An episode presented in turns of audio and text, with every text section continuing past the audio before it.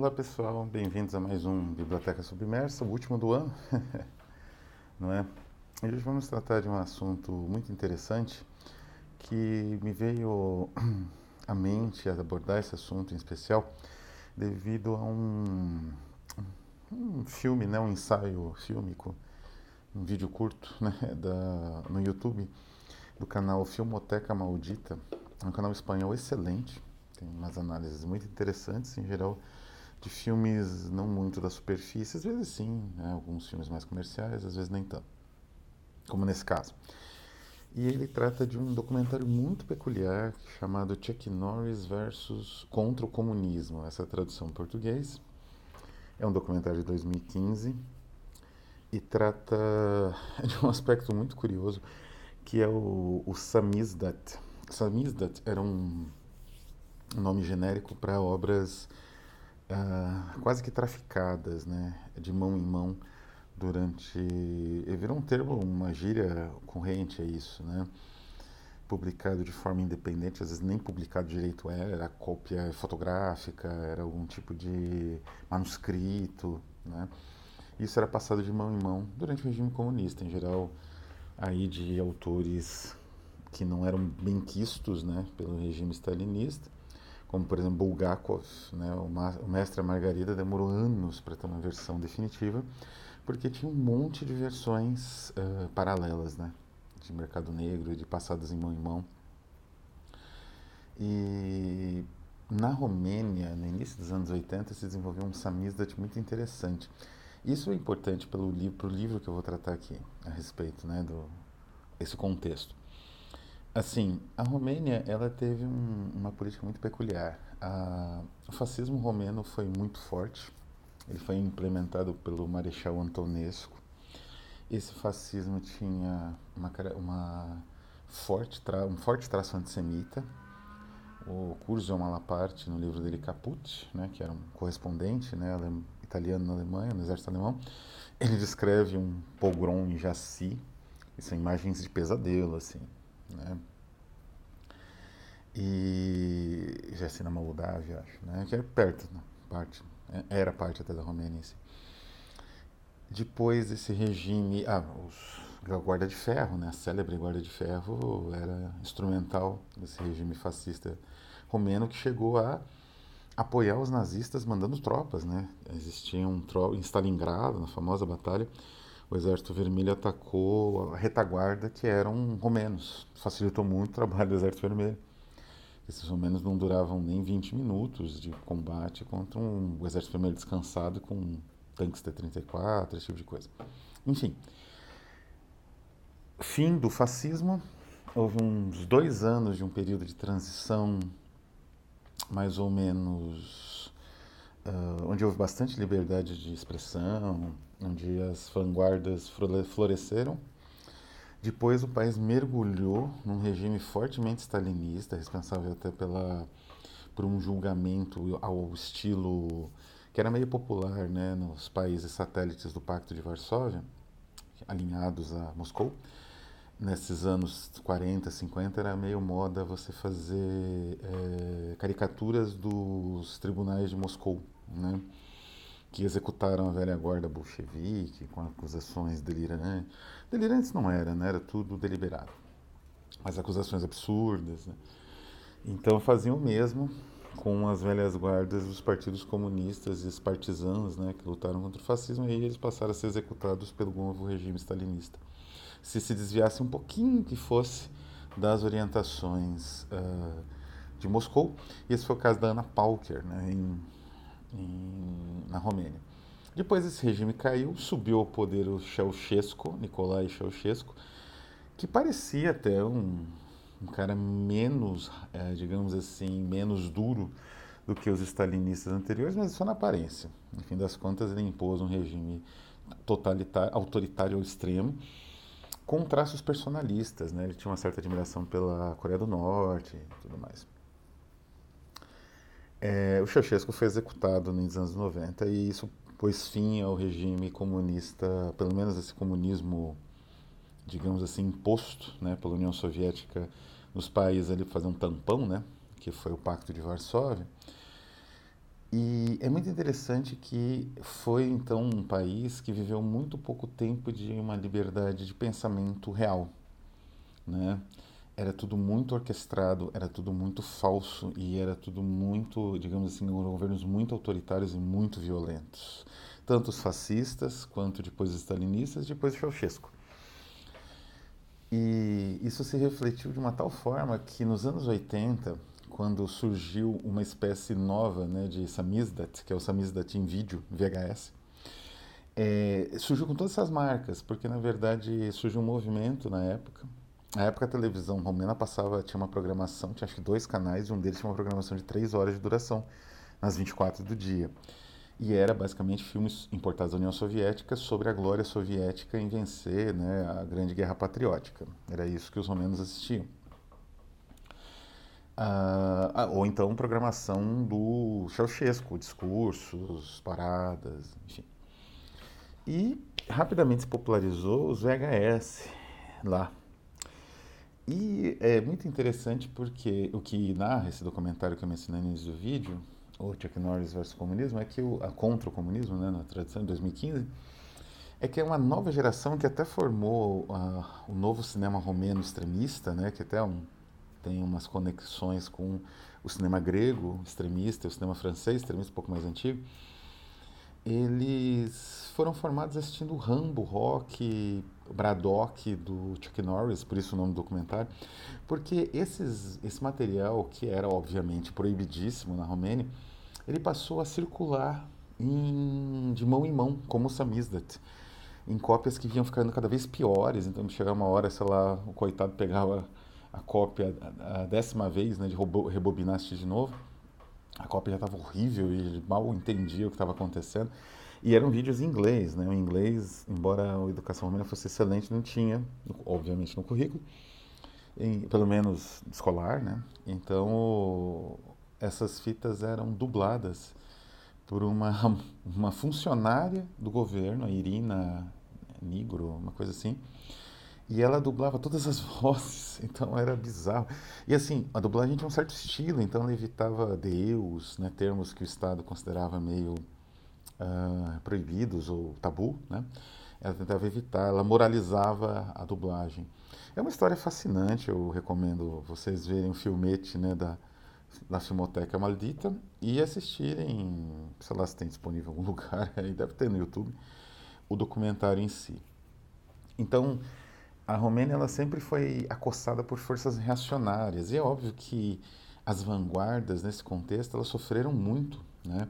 De uma tal forma que uma boa parte dos artistas de vanguarda, os escritores pelo menos de vanguarda, mas também os pintores, eles rapidamente deixaram a Romênia isso desde o início do século XX, não foi algo mais próximo, dos anos 30, 40, ou 30 quase fascismo, 40, 50 quase do comunismo. Não, no início do século XX. Então, Tristan Tzarra, né, que fundou o dadaísmo, é romeno, ele mudou para a França, para a Suíça, logo antes da Primeira Guerra Mundial.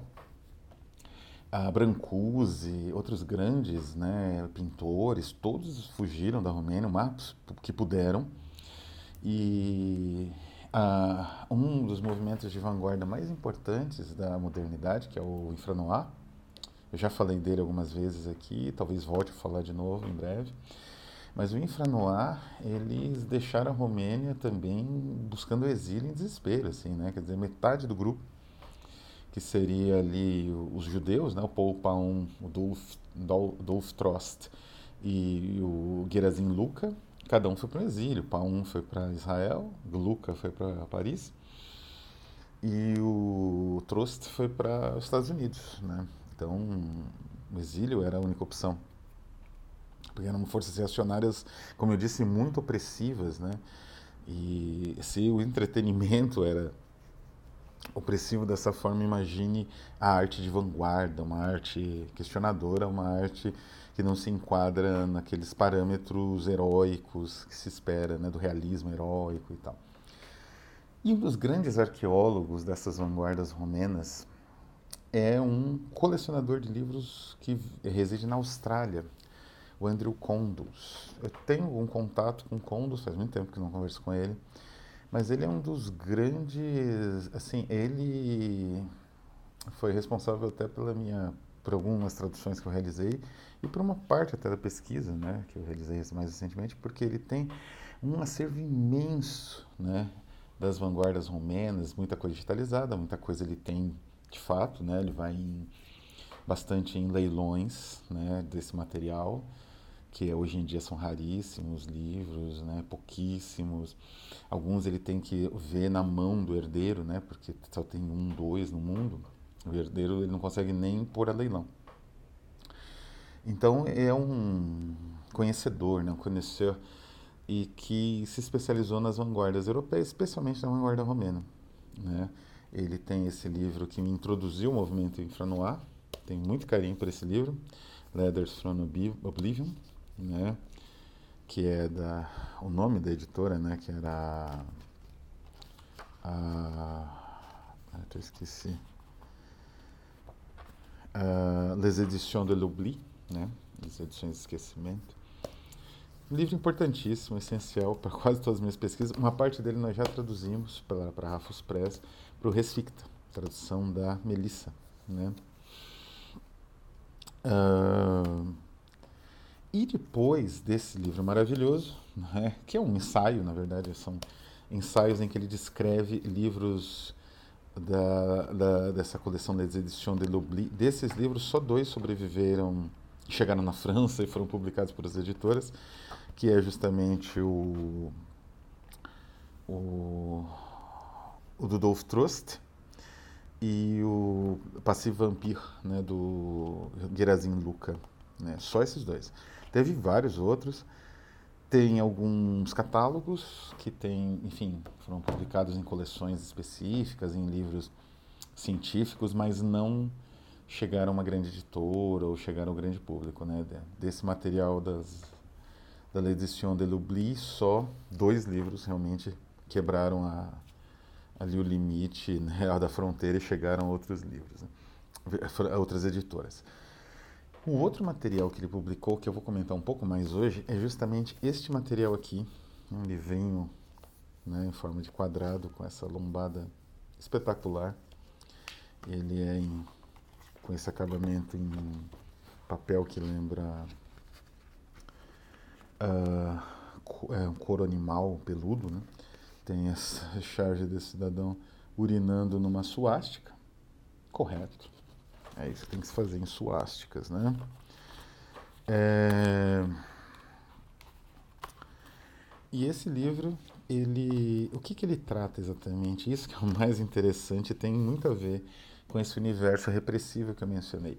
Aqui ele vai falar não exatamente do infranoir, dessas vanguardas, ele vai falar de um o Golem de Bucareste, é o nome, né? O título. Temos ele. Do que, que ele vai tratar exatamente? Na verdade, ele vai tratar de um outro escritor, que é o Oriá Bonsil. Né? O Bonsil era também um escritor romeno, temos um retrato dele em bico de pena, Oriá Bonsil. E o que, que ele fez exatamente? Ele publicou alguns romances né, em Gida, teve vários problemas com censura, mais ou menos acabou sendo silenciado, deixando um pouco de lado a carreira, a carreira dele como uh, escritor. Mas ele conseguiu algo muito interessante que foi uh, instigar a imaginação dos colecionadores e dos, enfim, interessados em literatura de vanguarda da época, porque ele chegou a publicar, o que também não era incomum, muito comum na época, publicar alguns resumos dos livros dele que seriam lançados nos próximos meses, por diferentes casas editoriais, né, publicar no jornal. Então era o Parada Elanfantilor, nunca foi lançado, Concer la Contrabass, nunca foi lançado, Serpele Cuocelari, que seria serpente de óculos, né, nunca foi lançado, e O Carte Incômoda, que é mais ou menos como o livro do desassossego, né? A tradução seria, poderia ser essa. E ele anunciou esses livros, mais ou menos como outros estão anunciados nesse marcador de texto aqui da Lama Recente, né? Tem livros anunciados, nem todos esses livros foram lançados, né? Ele fez o mesmo, anunciou no jornal durante alguns meses, e esses livros eles desapareceram. Alguns aparentemente foram até escritos e se perderam, outros talvez estejam em mãos de particulares ou familiares e não, ainda não tiveram um destino muito certo. Uma terceira parte desses livros, são quatro, né? Talvez tenha sido escondido em algum lugar e piorou, porque se o autor morreu, como é que você vai localizar o livro? Se ele está escondido numa casa, uma casa de campo, em algum, né, algum porão, sótão, impossível. Né? Então eles estão perdidos. Né? Ah, aparentemente, tem um estudo inicial e aparentemente e na introdução de cada um dessas descrições que depois eu vou explicar como é que funciona nesse livro ele explica esse desaparecimento né e a improbabilidade de você encontrar esses livros hoje em dia passados tantos anos. O que que acontece? O Andrew Condos que é um pesquisador ele teve acesso até aos jornais onde foram publicados esses anúncios dos livros ele tentou reconstruir cada um desses livros usando o estilo do Bonsiu, dos livros publicados pelo Bonsiu, né, que ele tem. Então ele tentou reconstruir numa memória imaginária como seria esses livros, como se fosse um pequeno capítulo de introdução, né, um pequeno capítulo inicial, um resumo, um argumento de cada um desses livros. E esse esse mecanismo de tentar fazer uma espécie de arqueologia do imaginário sem nenhum tipo de material, né? Só com, como eu falei, praticamente com um anúncio de jornal, mas que tem um certo estilo, né? É, e que você tenta reconstruir esse material só a partir desses elementos bem parcos, ele chamou esse processo de criptádia, né? que é justamente a tentativa de exercer a memória a partir daquilo que se perdeu, Quer dizer, você só consegue exercer a memória a partir de uma reconstrução estilística e que é também construção, né? também a criação do próprio Andrew Condos, né? de uma ficção mista, né? uma ficção que tenta, de certa forma, uh, evocar e encarnar um pouco, como se fosse quase uma psicografia, os elementos desses livros perdidos. É simplesmente brilhante essa proposta e gera cada um dos livros mencionados, né, que eu falei são quatro, são capítulos que têm sua própria identidade, sua própria complexidade. É um livro único, ele não é nem ensaio, nem coletânea de contos em si, ou poemas. Tem, tem alguns, tem um, o último, né, o, o livro do desconforto, ou livro desassossego, ele é de poesia, né? Ele tenta então resgatar esse universo com o que existe, né? Porque, como eu falei, a, a, repressão era tão feroz que pouca coisa sobreviveu, de certa forma. Muita coisa se perdeu nos exílios, nas, a, na impossibilidade desses autores terem contato com o exterior, ou então resgatarem todas as obras que ficaram. Muitas vezes o exílio era largar tudo e deixar o país. Durante o nazismo, alguns foram internados em campos de concentração. Era realmente uma vida difícil. Então, é um exercício único de recuperação, porque diante né, dessas forças destrutivas, uh, pouco resta né, do imaginário, como no caso do samizdat de vídeo, né, quer dizer, a impossibilidade de ter uma produção mínima que fosse de cinema romeno, que pudesse, como no caso da produção até do cinema soviético, né, que você pudesse ter acesso a, a, a visões diferentes, a visão de um Paradianov ou de um Tarkovsky, né, que eram visões diferentes, talvez concordassem com um outro elemento que o Estado pretendia, mas não é sempre, e eram filmes às vezes censurados ou simplesmente proibidos. A Romênia não tinha produção nenhuma, era cortado na raiz. Então as pessoas que sonhavam em fazer cinema, elas tinham que pegar um videocassete, uma fita deteriorada com uma dublagem de uma mulher, de uma única mulher que dubla todas as vozes, e assistir um medíocre, né, um filme de ação americano, porque era a única opção de filme, na verdade, nem, nem isso eles tinham acesso. Então esse nível de repressão que corta quase pela raiz até a própria expressão artística, ela, esse é um nível de repressão que esses artistas viveram. Então, é necessário, o resgate necessário, né, que eu tento fazer na forma de ensaio, né, não tenho o brilhantismo do nosso amigo Andrew Condos, é, é um resgate que se faz necessário. Né? Não por ser um autor universal ou de imensa importância na cultura humana, até porque a cultura humana não é um gabinete de figuras de cera, um, um museu, né? Onde você tem um monte de obras largadas lá como se fosse um museu. A cultura humana é um elemento dinâmico, onde existe muita extinção, existe muita destruição, então é muito necessário o resgate diante disso. Então vou ficando por aqui. Desejo a todos um feliz ano novo. Né? Esse livro, evidentemente, é quase impossível de se encontrar, embora ainda exista, né? né Abe Books, não é nada barato, mas enfim, para quem se interessar, é uma boa pedida. Vou ficando por aqui então. Um abraço a todos e até a próxima.